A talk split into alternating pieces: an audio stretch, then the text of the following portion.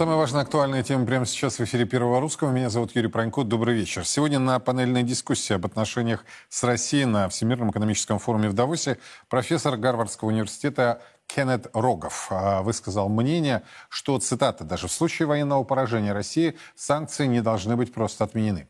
По его мнению, санкции должны быть нацелены на то, чтобы привести Россию, еще одна цитата, к ужасающей бедности. С позиции этого чудака а, согласились министр по европейским делам Чехии и первый замглавы Еврокомиссии. Look at Iran. Посмотрите на Иран, посмотрите на Северную Корею, посмотрите на Венесуэлу, посмотрите на Кубу. Вот куда движется Россия. Гигантский Иран может быть лучшим описанием, с невероятной бедностью по сравнению с тем, к чему привыкли русские. Экономика России слабее официальной статистики. Я не верю ничему, что говорит Россия, когда дело касается цифр. На несоответствие указывает и уровень неполной занятости, и доходы бюджета, говорящие о замедлении производства. Самые важные санкции это те, которые замедляют военную машину России. Необходимо дальнейшее ограничение серого рынка, поскольку в потребительских устройствах есть чипы, которые можно использовать в военных целях. Я бы совершенно не стал делать вывод, что санкции не работают. Они уступают военному вмешательству, но абсолютно необходимы. Есть примеры, когда санкции приводили к смене режима, например, апартеид в Южной Африке. Если долго держать санкции и делать их все сильнее и сильнее, они работают. Санкции для меня не самоцель. С их помощью не выиграть войну для Украины и не выиграть конфликт между Западной Европой и Россией. Это способ для нас, как выиграть время, чтобы восстановить нашу энергетическую независимость. Нам нужно больше трубопроводов с севера на юг и с юга на север, а не с востока на запад, в Европе. И нам нужно усилить, увеличить мощь нашей оборонной промышленности. Я искренне верю, что нам нужно сконцентрироваться на нашем оборонном потенциале, который важен для того, чтобы выиграть войну, чтобы напрямую поддержать Украину и повысить нашу способность защищать себя. Я слышу, вы говорите здесь, что будет опущен новый железный занавес между западным миром и Россией. По крайней мере, до тех пор, пока мы находимся в этой конфликтной ситуации, с новой энергетической инфраструктурой. Так что мы будем совсем другими. Может быть, вам не нравится этот термин, но это факт. Знаете, я родился в 64 году, и одно из моих первых воспоминаний — это русские танки в Праге в 68-м. Совершенно ясно, что сейчас мы живем в мире, который, к сожалению, немного похож на нашу молодость. Ну, как вы видите, на этом э, шабаше э, непонятно кого, потому что действительно они сами себя восхваляют, сами себя возносят, сами себя провозглашают независимыми, демократическими, либеральными, какими угодно. Э, разные вопросы политические, экономические, еще раз я хочу обратить внимание на персонажа с русскими корнями Кеннета Рогофа, кстати, очень известного на самом деле, не просто профессора Гарвардского университета, но еще такого серьезного спекулянта, конечно, до Сороса и же с ним ему далековато, но тем не менее известный персонаж. Так вот, надо привести Россию к ужасающей бедности. Вот цель, которую провозглашает этот э, чудак – Прямо сейчас ко мне присоединяется мой сегодняшний компетентный собеседник, известный российский экономист, депутат Госдумы страны Михаил Делягин. Михаил Геннадьевич, видеть. Добрый вечер. Добрый вечер. Как вам Давосский шабаш? Ну, вы знаете, насчет бедности я не очень только понял, при чем здесь санкции. Либералы в российской власти справляются, в общем-то, вполне хорошо, вполне успешно. И когда я госпоже Набиулиной, среди прочего, сказал, что ваши санкции для России хуже Запада, то есть ваша Банка России, она возражает на много значительно более мягких вещей. Э, этот, этот тезис она приняла без, так сказать, без возражений. Она тоже это знает. Так что причем здесь западные санкции не очень понятны. Но больше, жестче. Ну, знаете, мазохисты так любят. Импотенты очень любят вот эту вот риторику. И, кстати говоря, психиатры – это один из способов для психиатра поставить человека в соответствующую подозреваемую позицию, когда он вот эту вот риторику сверхжесткую использует. Э, что такое Давосский форум? Когда-то очень давно, очень давно, а в 70-е еще годы, это был форум, где действительно собирался бизнес, собирались люди, знающие, принимающие решения. Это был клуб для обсуждения проблем. Дальше с ним случилось, как со всеми остальными клубами такого рода. А, когда люди встречаются, чтобы сверить повестку дня, очень важно там быть, чтобы услышать что главное, что второстепенно. И смотреть глаза в глаза при обсуждении. Не получится. Это не для мелочевки. Но хотя бы посмотреть на... Как это? На панель? Да? Панельное На заседание. панель. У нас была панель на Горького в 90-е годы, потом на Тверской. Ну, у них сейчас на Давосе примерно тот же самый личный состав. По интеллекту, по крайней мере.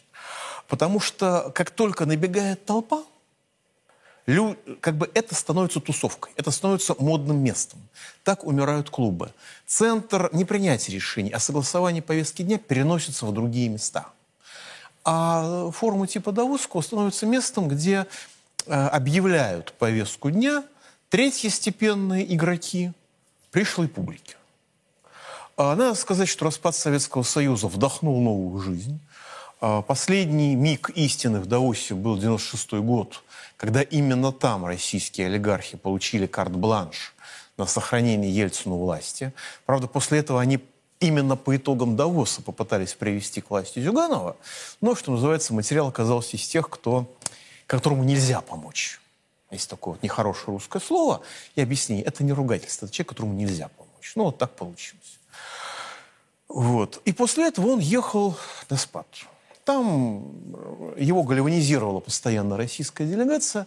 Когда российская делегация уехала, выяснилось, что ни для кого, кроме обиженной колбасы Шольца, который должен реабилитироваться перед отказом отправлять немецкие танки, так сказать, на позор, не оказалось из руководителей Большой Двадцатки. И данный Давос – это совещание двух групп. Первое. Реально приехал бизнес, как положено. Бизнес приехал весь, по повестке, по списку, потому что мир распадается. Официальная тема, между прочим, сотрудничество в распадающемся мире. Бизнес, до бизнеса наконец-то дошло, что это не проблема того или иного кризиса и того или иного коронабесия, что это фундаментальная тенденция, и нужно понять, как в ней жить. То есть э, бизнес обсуждал вопросы реально. Естественно, не на заседаниях, которые были в либеральной повестке дня, а в кулуарах. А вот, э, А вот на панелях а на панелях приехали э, шестерки, приехали представители западных спецслужб серьезных, а, приехали, так сказать, американские, так сказать, представители торговли, по-моему, министр торговли даже был, чтобы понять, как э, умирающей Европе продать еще больше в три дорога. Но э, представители спецслужб пытались бизнес убедить, ребят, вы не дергайтесь, сейчас мы, сейчас мы Россию добьем, ее ресурсы захватим, и вам еще, э, как бы, уничтожение Советского Союза вам хватило на 30 лет, царство падальщиков. Ну, еще там какое-то количество лет вы протянете, не волнуйтесь. Но бизнес, по-моему, на это реагировал с большим юмором. А вот подобные персонажи, как Рогов, это что? Спекулянт, который плывет в тенденции, нужно выпрыгнуть, нужно быть замеченным, нужно, чтобы вас процитировали. Значит, вы должны быть в тенденции, но вы по а, накалу истерики должны переплюнуть даже Зеленского. Вот его задача. Отсюда и вот э, Его задача переплюнуть Зеленского. довести Россию до Ну, этого. как аналитик, а спекулянт он аналитик, он видит, что да, Россия беднеет. Да, западные санкции в этот вносят вклад, но основной вклад в это носит либеральное руководство российской экономики. Либеральное руководство российской экономики будет изменено? Есть к этому сигналы? Нет к этому сигналов. Значит, руководство, значит, население России будет беднеть, значит, нужно сказать, что это благодаря нам. Ну, солнце всходит, потому что товарищ Рогов сказал, или там господин Рогов, да? Да. Значит, нужно сказать и посмотреть в календаре и правильно назвать время.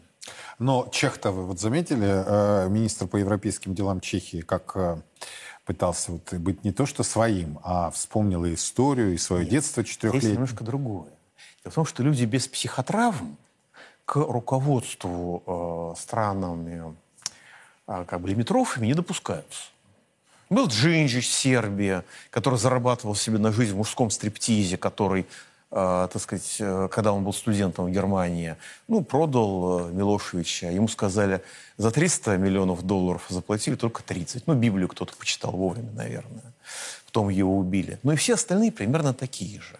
Обратите внимание, четырехлетний малыш видел танки только советские. Немецких танков он не заметил. Ну, это свойственно избирательности не видеть хозяев. Обижаться на тех, на кого хозяева злятся. А, Чехи, надо, надо вспомнить, что Чехословацкая государственность возникла, когда чешский корпус, а, гражданская война началась с мятежа чехословаков. Это была военная операция, потому что корпус чехословацкий, это не было ничего стихийного, он подчинялся генштабу Франции, управляли этим французские, английские офицеры. Это была военная операция по ликвидации советской власти. Чехословаки за это получили значительный кусок украденного в России царского золота. Звер, зверство творили как, как колчаковцы, примерно в том же стиле. Так возникла чешская, чехословацкая, извините, государственность. Дальше чехи решили, что Словакия это такие, знаете, вот деревенщина. При этом, поскольку Словакия была сельскохозяйственным регионом, при, при социализме их развивали в первую очередь, чехи на это жутко обиделись, сказали, что мы будем без словаков. Ну и сейчас для Чеха военный конфликт с участием НАТО – это единственная надежда спасти чешскую экономику. Потому что производство ВПК – это загрузка чешских заводов. И он про это и говорил. Нужно больше крови, чтобы мы продали больше оружия. Это просто бизнес, ничего больше.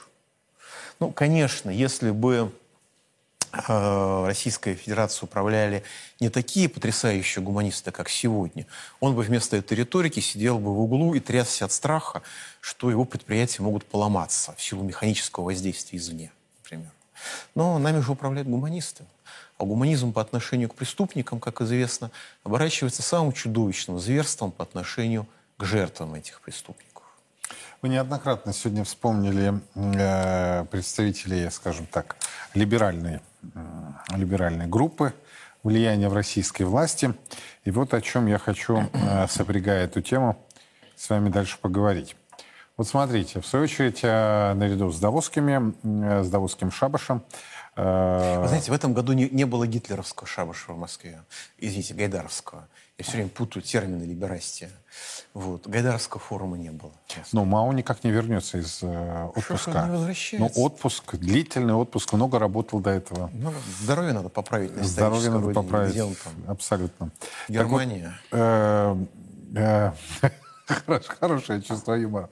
Но я вернусь э, к теме, которая, на мой взгляд, должна иметь первостепенное развитие э, ситуации здесь в России, но э, какая-то очень странная тишина наблюдается.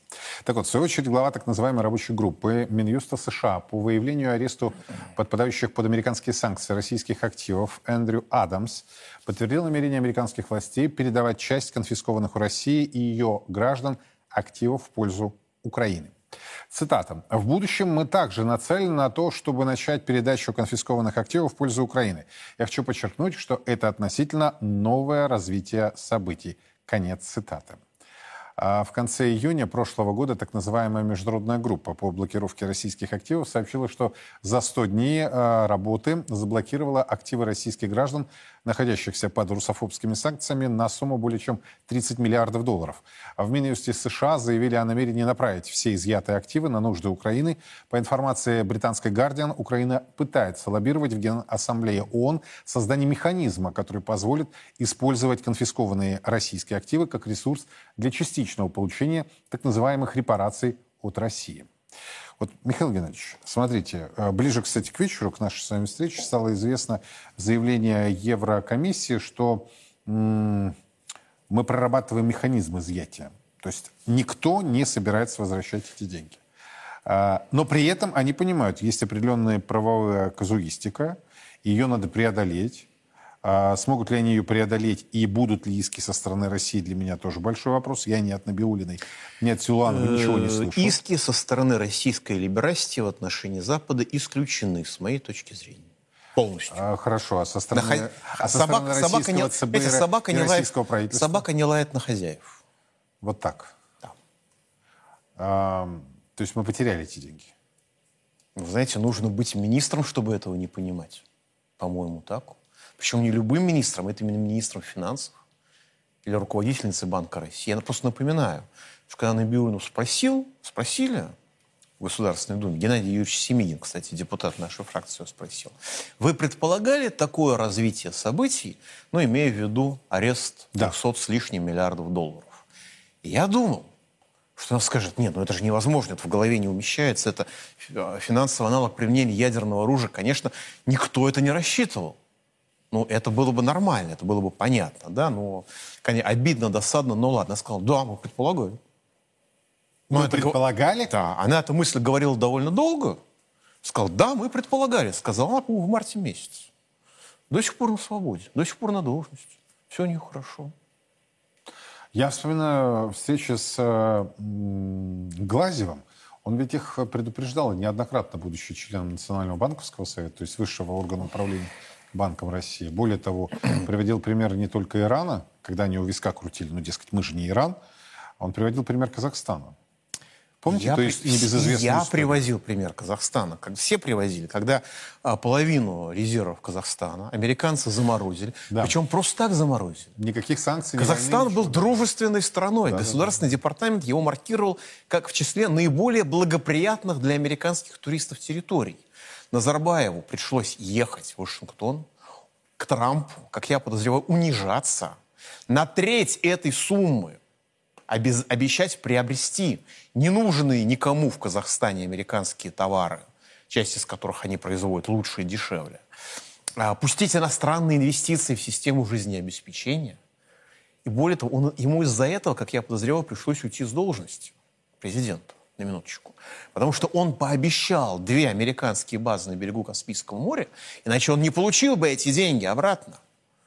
И когда он приехал, как я подозреваю, китайские товарищи спросили, что? Ну, естественно, не наш Шмидт, который славится, как это, мазохисты, импотенты, ДБЛД. Но это, естественно, не про МИД. Да что ж такое-то, Михаил Евгеньевич? Это про других кого-нибудь еще, наверное, про западных журналистов. Но Лавров говорил. Но э, при этом явно не мы возмущались, скорее всего, возмутились китайцы. И Назарбаев сделал элегантнейшую, элегантнейшую операцию. Он ушел с должности, и его личные обязательства перед Трампом растворились в тумане в части этих двух военных баз. А все остальное, как я понимаю, осталось.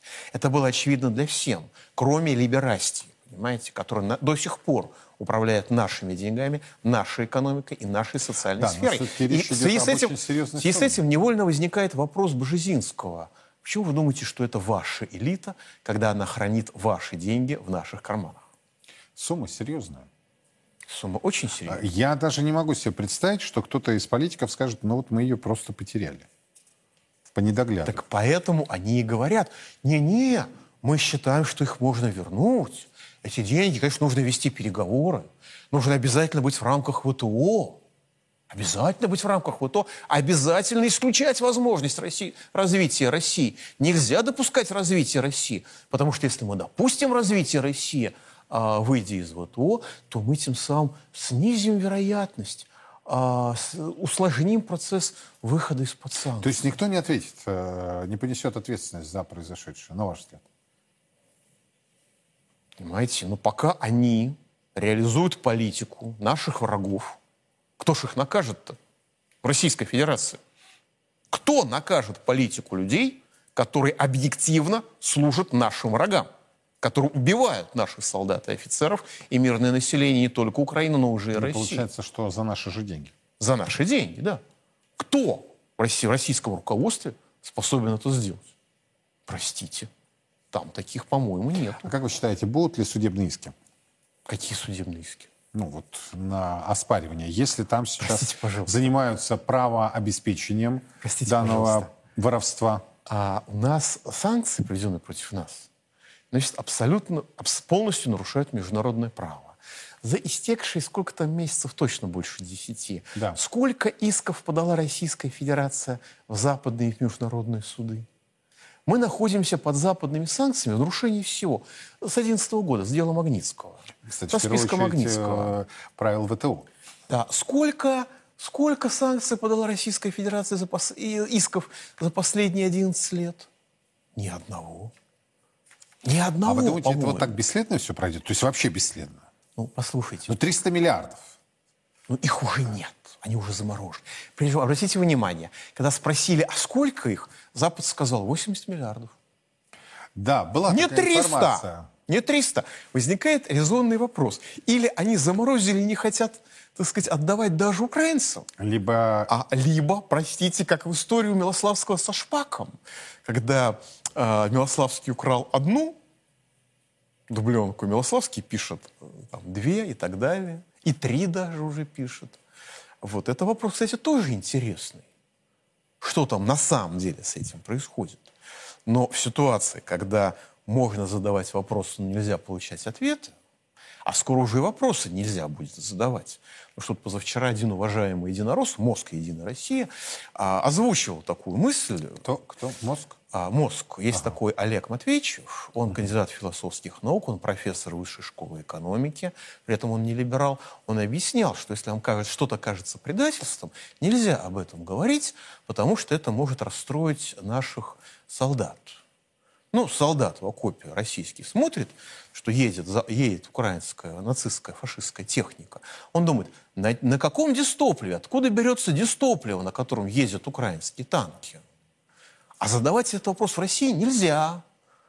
Нельзя запрещено, потому что вдруг кто-нибудь не тот продает это дистопливо. Вдруг из какой-нибудь не той нефти это дистопливо производится.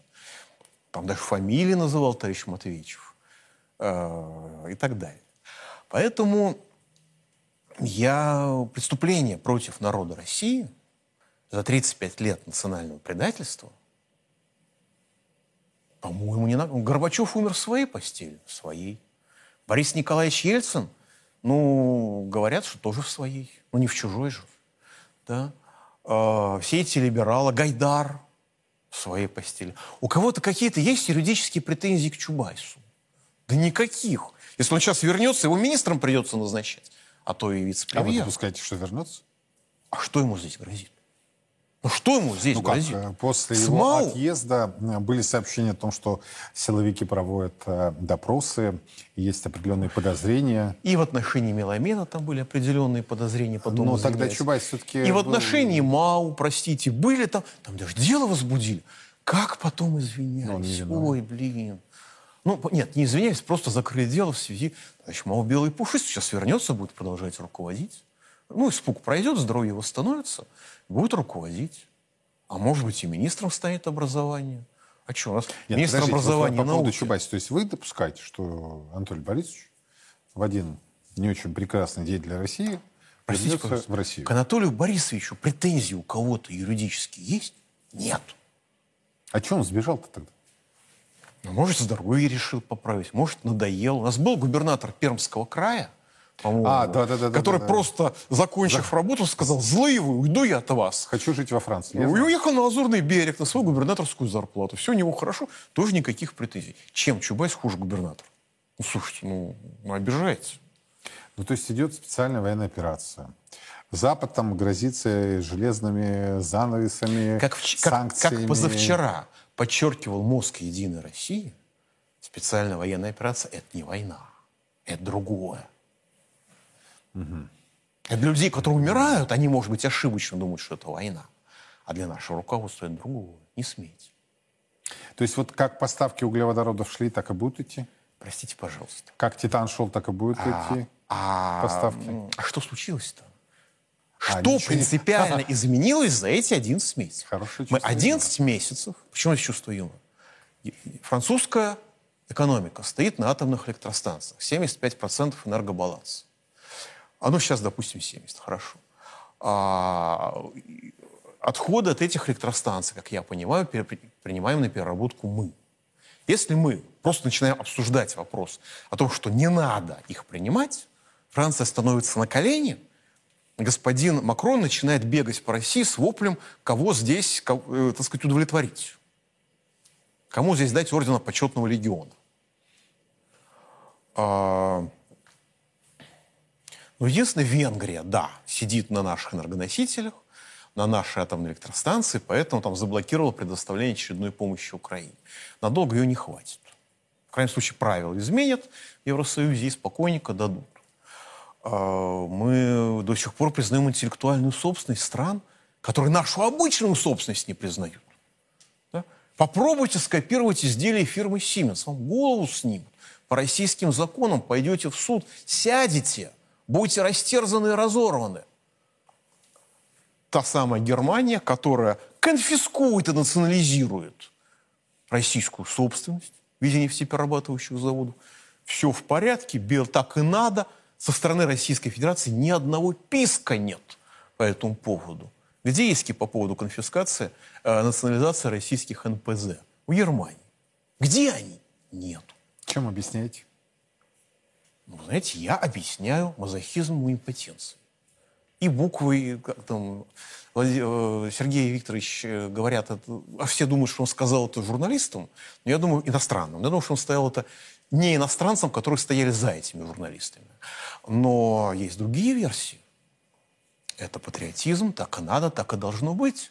Потому что вот продают дистопливо, например, для заправки украинских танков, допустим, чтобы те убивали наших солдат, убивали мирное население. Но и тот, кто продает с этой продажи, он же платит налоги. И эти налоги, мо- может быть, частично идут на лечение тех, кто выжил после ударов этих украинских танков. Как же мы будем жить без этих налогов? Эта логика, э, я думаю, далеко не только Единой России. Потому что если это была логика только Единой России, одного телефонного звонка хватило бы, чтобы эта логика стала нормальной, патриотичной. Вот и все. Что-то изменилось. Госпожа Набиулина, которая под запись, под камеру сказала, да, мы это предполагали. Ее кто-нибудь после этого хотя бы допросил? Может, она оговорилась? Может, она не это имела в виду? Может, она ввела депутатов Госдумы в заблуждение, обманула их, ну, чтобы просто покрасивше выглядеть. Ну, так, знаете, по-дамски. Вот. Ну, я же не могу признать, что я сделала ошибку. Я же вся такая крутая, с брошечкой. Тогда еще ходила, мадам Брошкина была. Потом поняла, что не нужно интеллектуальную собственность Пугачева отнимать, брошечки носить перестала. А, ну так, может, она всех обманула? Может, она неправду сказала? Но ее, по-моему, даже не расспрашивали про эту тему. То есть есть, есть Удивительно, допрос, а есть в опрос. российском парламенте не расспрашивали особо. Ну, то есть она ответила, не Причем и здесь российский после этого, ну как, э, Следственные органы должны допрашивать после этого. Ну хорошо, опрашивать. Опрашивать. ну, парламент может провести парламентское расследование.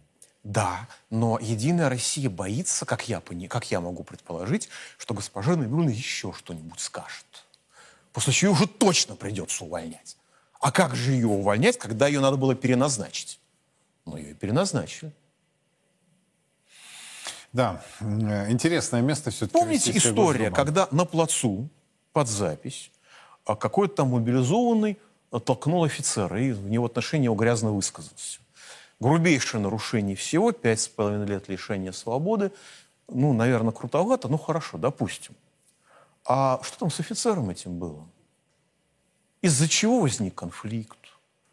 Какую награду он получил за такое выдающееся управление? Мы же этого не знаем. И попробуйте этот вопрос задать, вы сразу попадете под дискредитацию вооруженных сил Российской Федерации. Это уголовная статья, между прочим. И как? А вы говорите, ой, у нас там госпожа Набиулина кому-то 300 миллиардов подарила. Так у нас в кино Кемскую волость пытались подарить. Но не оказалось рядом с Набиулиной жуликов, которые бы ее схватили за руку и сказали бы, не надо дарить Кемскую волость.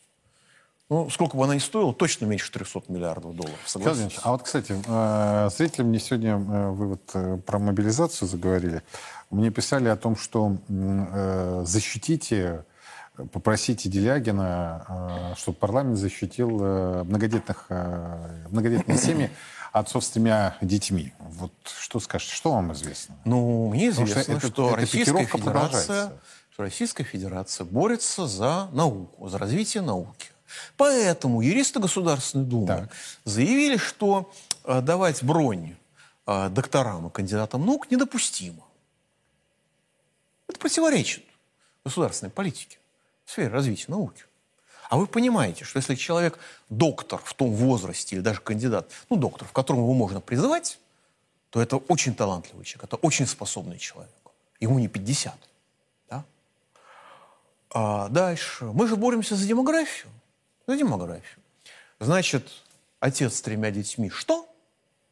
Генштаб сказал в октябре, так, ребята, все. Правда, он сказал это почти через три недели после начала частичной мобилизации, но он выпустил директиву, что отцов с тремя детьми не мобилизуют. И э, почти 10 тысяч человек, по официальной версии 9,5 тысяч, на самом деле, я думаю, даже чуть побольше, из армии вернули. Потому что люди с заболеваниями, ну, понятно, у нас тяжело У нас тяжело поднимать детей и с заболеваниями, и в возрасте.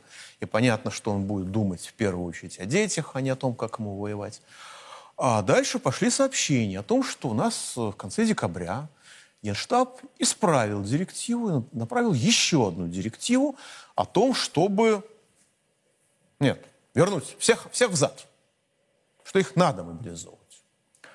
А военкоматы в регионах, где люди э, защитили свои семьи э, на основании прошлой директивы Генштаба в судах, они сейчас, под Новый год они это сделали, они в, довольно массовом порядке, мне приходит об этом сообщение, обратились в суды с требованиями, что раз директива изменилась, ваше судебное решение не имеет под собой основания, верните многодетных отцов в армию.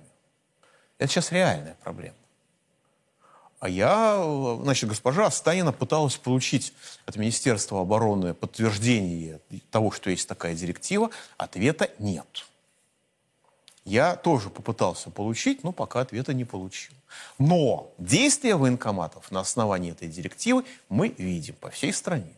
Так что, наверное, это очередной шаг в укреплении обороноспособности нашей страны с одной стороны – Потому что понятно, что как, как будет воевать отец, который будет думать о том, как его жена там трех детей пытается хотя бы в узде удержать. Я не говорю поднять. А с другой стороны, это укрепление демографии, потому что все понимают теперь, как наше государство замечательно выполняет свою риторику в части демографии. Ну, то есть в этом вопросе нет пока еще единого ответа. А однозначной ясности нет, бумажку я в руках Но при этом не держал. первый вице-спикер Но... Совета Федерации Андрей Турчак заявил, что проблемы нет. Ну, вероятно, у господина Турчака нет проблем. И, вероятно, у военкоматов, которые сейчас по стране пошли, значит, в суды, вернее, уже, уже пришли в суды, и уже требуют, так сказать, получить решение о возврате а, людей а, в ряды вооруженных сил, я думаю, у этих военкоматов тоже нет проблем. Знаете, как это, помните в фильме «Брат 2», когда этот самый бандит звонит своему а, американскому партнеру, которого, которого сдал Даниле Багрову, вешает трубку, говорит, у меня все хорошо, у тебя плохо. А, я, еще раз повторю, я эту директиву в руках не держал, официальных разъяснений не имею, но я имею жалобы людей, обращения избирателей о том, что военкоматы действуют на основании некой директивы. Но согласитесь, что военкомат не будет идти в суд а, просто потому, что изменилось атмосферное давление или магнитная буря случилась на Солнце. Так не бывает. Чтобы не один, а, по крайней мере, несколько в разных концах страны. Давайте пойдем дальше. Мы будем внимательно следить, и подробности, если они последуют, то, конечно, в наших эфирах и на сайте 1rus.ru. Вернусь к экономике. Э, смотрите, сегодня стало известно, что большинство западных компаний, которые ведут, вели и ведут бизнес в России, несмотря на санкции, на самом деле здесь остались. Согласно новому исследованию инвестиций э, западных компаний российских акционерный капитал, огромное количество фирм со штаб-квартирами в Европейском Союзе и странах G7 продолжают работать в нашей стране. Только около 8% фирм ЕС вышли из России, при этом большинство западных компаний все еще работают в стране. А, являются, в первую очередь, немецкими, об этом пишет сегодня политика, вы видите эту публикацию. На американские компании пришлось более, э, больше выходов, около 18%, чем на компании из ЕС. Около 8% и Японии 15%. По данным Центра стратегических разработок, зарубежные компании, ориентировавшие деятельность э, в России, либо э, ориентировавшие свою деятельность Россию, на Россию, либо заявившие об уходе с российского рынка с конца февраля 2022 года уже потеряли порядка 200-240 миллиардов долларов. Наибольшие убытки понесли фирмы из США и Британии. Вот я хочу на самом деле понять. Э, помните, сколько было визга, писка о том, что особенно в либеральных изданиях, так называемых независимых, о том, что все, все уходят, никто не хочет больше работать с Россией. Но как-то вот это же не наши публикации, не наши исследования. Да? Сами же западные аналитики пришли к выводу, что по большому счету да ничего не изменилось. А изменилось. Наш импорт сократился почти в два раза. И восстанавливается с трудом, и восстанавливается в части того импорта, который убивает российскую промышленность. А того импорта, который нам необходим, импорт оборудования, там проблемы есть. Угу. Там есть проблема. Так что изменилось. Эта публикация, она очень проста. Смотрите, а, американский и британский бизнес героически несет на себе потери А всякие европейцы, в первую очередь немцы, Немцы? продолжают сотрудничать с Россией. Это Да-да-да-да-да. продолжение информационной войны против континентальной Европы на ее экономическое уничтожение. Все. А Европа, надо сказать, пока выкручивается в экономическом плане. В социальном плане все плохо. В экономическом плане у них упали энергозависимое производство, но высокие технологии, наоборот, скакнули за счет производства оружия, и за счет государственной поддержки. Насколько ее хватит, непонятно. А В социальном отношении, поскольку там работает очень мало людей на этих поднимающихся отраслях, а, тоже все достаточно плохо, но экономика выстояла европейская. Значит, надо добивать. И не замерзли, кстати. Ну, и не замерзли. Ну, мы же, мы же и обеспечиваем бесперебойное снабжение мы, тех, мы кто нас, очень надежный партнер. тех, кто нас пытается... Да, мы очень надежный партнер тех, кто нас пытается убить. Давайте договариваться. Мы сделаем все для того, чтобы им было хорошо, уютно и комфортно нас убивать, если я правильно понимаю. А какой-то у них совокупный ущерб на круг озвучили 240 миллиардов. Так я напомню, что это меньше, чем мы потеряли за один день. Это меньше, чем у нас украли за один день. Причем только у государства украли, я не беру частников, у которых украли, которых подвесили, которым сказали, знаете, мы ваш счет не замораживаем, но вы просто не можете им пользоваться. И так далее. А поэтому, поэтому по нам нанесен очень серьезный удар. То, что мы этот удар оставили безнаказанным, означает, что нас будут бить дальше. Потому что если вы показываете, что вы, будете, что вы будете терпеть и дальше, называется виктивное поведение. Это провоцирование дальнейшего наращивания агрессии. Помните, как Запад трясся поставлять на Украину самое простенькое оружие? Он видел, что сдачи не будет. И сейчас они танки будут, уже, уже поставляют танки. Немцы еще боятся что-то по старой памяти. Может, боятся, что мы им нефть перекроем, поставки нефти, может быть. Но тут только что, значит, нам рассказали, что значит, Казахстан будет поставлять якобы казахск- казахстанскую нефть по территории России. Мы понимаем, какая она будет казахстанская. Мы обеспечим Германии производство дистоплива для, как я понимаю, убийства наших солдат и офицеров. Я правильно понимаю? Мне сейчас скажут, что я понимаю неправильно. Хорошо, расскажите, как это на самом деле. А то ведь могут подумать, что действительно налог на убийство наших солдат и офицеров – это правильно. Что убивать людей, как бы получение налога соответствующих коммерческих операций – это вполне правильная, так сказать, компенсация. Это нормально. Так и должно быть. А вы не смеете об этом задумываться. А, Как я спросил человека из «Единой России», то есть про предательство Родины нельзя говорить, Правильно я понимаю? Можно предавать, но нельзя говорить об этом. Он сказал, знаете, ну, о некоторых предательствах, наверное, можно говорить, а о некоторых нельзя. Они должны продолжаться. Ну, то есть Но это уже я в стенах российского парламента философствуете иногда с коллегами. А это нет, это за пределами стен российского А, это парламента. за- за пределами? Я вам рассказываю, что было в прямом эфире. Я частные беседы не пересказываю, там тоже Я разные понимаю, бывают. да, да. Там тоже разные бывают. Но как бы сказано в личной беседе, это сказано в личной беседе, проехали, забыли. А это было сказано, это, это позиция публично, и это позиция не какого-нибудь там человека, который с трубой в голове бегает. Нет. Это позиция мозга Единой России, умнейшего человека, который действительно умнейший человек, который прекрасно знает, какой ветер, откуда дует, и что можно говорить сегодня, а что нужно подождать до послезавтра. Ну, вот смотрите, еще одна тема, которая на этой неделе очень сильно так э, обсуждалась в определенных, безусловно, кругах, которые имеют отношение к экономике, к политике. Проблемы бизнес-климата в России усугубляются курсом рубля и дешевым импортом. Показал опрос, более тысячи компаний страны бизнес ориентирован на выживание. Более 40% российских предпринимателей не планируют в ближайший год-два выпускать новую продукцию, а те, кто собирается это делать, в основном стремятся адаптировать, адаптировать э, к новым условиям уже существующие товары. Такие результаты были получены в ходе совместного исследования рейтингового агентства «Эксперт РА», Института комплексно- комплексных стратегических исследований, Института экономики роста имени Столыпина. Фактически, значительная часть российского бизнеса в нынешние времена ориентирована не на развитие, а скорее на выживание, делает, э, делают вывод э, авторы исследования. Результаты опроса говорят о высоких рисках длительной стагнации российской экономики, предупреждают авторы. По мнению 43% предпринимателей, экономическая обстановка оказано в целом, оказала в целом негативное влияние на бизнес. По словам 48%, в ближайшие 1-2 года они нацелены на сохранение текущих производственных показателей, либо просто на сохранение деятельности как таковой. Оптимистов, которые планируют нарастить выпуск продукции около 12%. А рост издержек, недостаток или нестабильность спроса препятствует разработке и выводу на рынок новой продукции, подчеркивают авторы этого доклада. Михаил Геннадьевич, с чем согласны, с чем нет? Вы знаете, можно сколько угодно оспаривать выводы этого доклада, говоря, что ну, Да, больш- споры, кстати, большая часть бизнеса уже умерла. Понятно, что разработчики этого доклада покойников не опрашивали. Они опрашивают только тех, кто работает, только тех, кто адаптировался к новым условиям. Но это потрясающе оптимистичный доклад. это оптимистично. Это потрясающе оптимистичный. То есть, понимаете, э, как бы показывает, что российский бизнес, да, ждет стагнацию. Ребята, в нынешних условиях, когда вам запрещено развитие на уровне государственной политики, когда или деньги от государства выделяются целевым образом, или ничего и никак,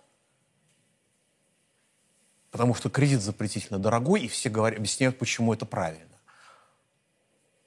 И вы, и только там 40%, ну хорошо, 48%, 48, там говорит о том, что все плохо. Коллеги, это потрясающий оптимизм.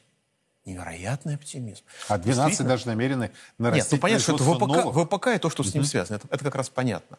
Это примерно как раз 12% и есть. Но это потрясающий оптимизм, и это действительно, ну, на месте людей из правительства я бы этим отряд вот так вот потрясал, кричал, смотрите, как хорошо мы управляем экономикой. Смотри, Делягин, видишь, какие цифры у предпринимателей? Конечно, всё хорошо. Когда начнет Делягин критиковать? Понимаете, 23 год, с моей точки зрения, это год, последний год этой политики. Потому что ресурсы, экономические ресурсы стабильности в этом году закончены. Или мы по-хорошему меняем социально-экономическую политику от воровства, переходим к развитию, от стимулирования финансовых спекуляций, которые продолжаются. Мы переходим к стимулированию производства добавленной стоимости, да, э, укреплением рубля в сочетании с разумным протекционизмом. Потому что действительно а, рубль, даже, даже 70 рублей за доллар, при настежь распахнутой экономике, он убивает производство. Да? Нам нужен разумный протекционизм, нам нужна налоговая революция, таможенная революция, и нам нужен крепкий рубль для закупки инвестиционных товаров. Понятно, что они будут дорогие, потому что, знаете, когда я сейчас был в Дагестане, там спрашивают, что у вас такие дешевые фирменные товары? А, Вы спрашиваете. да, мне говорят, ну, ты понимаешь, у нас же горы. Пока по горам их дотащишь, нолик отваливается. Вот. Я говорю, а почему у вас Зара не ушла, почему у вас э, Луи Виттон не ушел, почему у вас все это вот не ушло? Говорит, мы очень гостеприимны, как от нас можно уйти? Вот. а- То есть надо создать условия гостеприимства. такое, Знаете, условия гостеприимства. мог уйти. Да, собственно, и так никто не ушел, как тут политика плачется. Даже не только из Дагестана, а из России в целом. Но э, у нас ситуация, когда продолжение политики Гайдара в этом году, до конца этого года, уже невозможно. Или, или от воровства перейдем к развитию, или негативная социально-экономическая политика, несмотря на все замалчивания, на все уголовные запреты и все остальное, приведет к некоторому, к некоторому изменению этой политики, скажем так, менее обоснованными, с моей точки зрения, способами.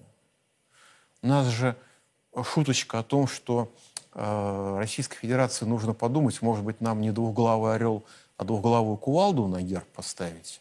Это же так, это же не только шуточка. Она же отражает настроение огромной части нашего общества. И все более влиятельной, я бы сказал.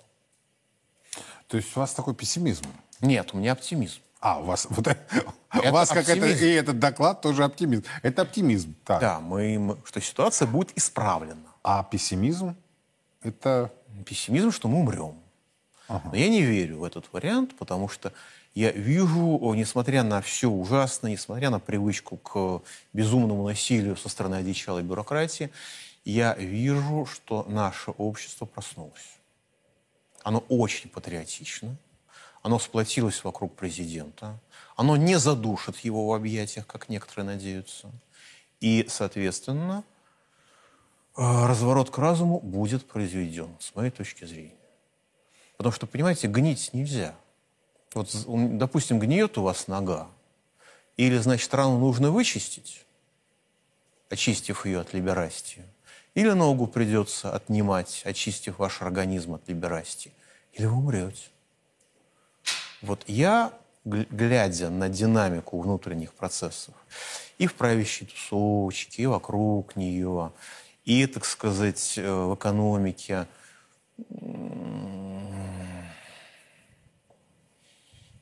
в сравнении с 16 годом очень натянут. Очень. Ну, то есть понимание есть, где мы все находимся. Как говорил мой школьный учитель астрономии, что вы смотрите на звезды? Вы в основании хвоста, ученик такой-то. Эдуард Ричардович Домбровский очень был умный человек. С хорошим чувством юмора. Я настаиваю. вообще юмора. этом. Вообще юмора. Вообще, он знаете, как, как, как я. Я же тоже, вот все говорят, ты пошутил. Я говорю, это дважды два, четыре. Где здесь юмор? Все ха-ха-ха-ха-ха. Я не понимаю. Нет, я очень надеюсь, что есть понимание тупиковости Понимание, той модели, знаете, которая в была. государстве, по-моему, понимания нет тупиковости. Но э, ощущение в обществе, что так больше нельзя и нужно менять, вот это ощущение обществе свернет есть еще всё. и тревожность, много каких факторов. А, как бы музыка кончилась, они танцуют. Но раз танцуют, нужно включить другую музыку. Вот ее и включат. Ближе к весне, к лету, к Я не осени. знаю, я не знаю. У меня было очень много иллюзий относительно прошедшей осени. Я думаю, что это будет после каких-то никому непонятных, непредсказуемых драматических событий, что это будет мера, которая будет восприниматься как временная и вынужденная, что это будет мера, которая будет восприниматься как недоразумение. Большевики тоже воспринимались как недоразумение. Многие даже в эмиграцию не, не уехали, думали, что мы сейчас пересидим, пока эту чернь сметут. Вот. Э, И НЭП многими воспринимался как недоразумение. И э, навигационные акты в Англии в середине 16 века, с которой началась английская промышленность, разумный протекционизм, тоже воспринимался многими как недоразумение, Временное явление. временное явление. До сих пор, до, до сих пор существует на самом деле в слегка измененном виде. Так что э, новое всегда выглядит смешно, нелепо и временно.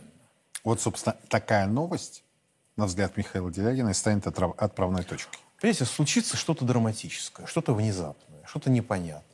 На это нужно будет реагировать быстро, э, отреагируют, начав развивать что-то, а дальше само пойдет. Вот так загадочно мы сегодня закончим наш эфир. С Михаилом Делягиным. Спасибо, Спасибо. огромное. Счастливо. А, Царьград продолжает внимательно следить за развитием ситуации. Вы знаете, вопросов действительно огромное количество. Я всегда просматриваю те письма, которые вы присылаете, и, собственно, вашу просьбу по поводу многодетных отцов я э, Михаилу Геннадьевичу озвучил. Я думаю, что да, он и знал об этом, и занимается этим вопросом, как и другие депутаты. А, Но, собственно, функционально российский парламент весьма ограничен в своих возможностях. Однако, если есть запрос в обществе, то рано или поздно власть обязана реагировать. Понимаете, даже вот самая такая непробиваемая, с толстенной шкурой, вот под давлением общественного довольства или недовольства, маятник и туда, и сюда, да, она вынуждена реагировать. Я видел э, и знаю нескольких очень серьезных людей, которые, которым была гарантирована победа на выборах. Вот гарантирована. Но в день голосования, вы не поверите, они были белые. Потому что думали, а вдруг народ не поддержит. На сегодня это все. По будням в 6 вечера мы с вами анализируем ключевые темы и события. Меня зовут Юрий Пронько. Хороших вам семейных выходных и до понедельника. Bye.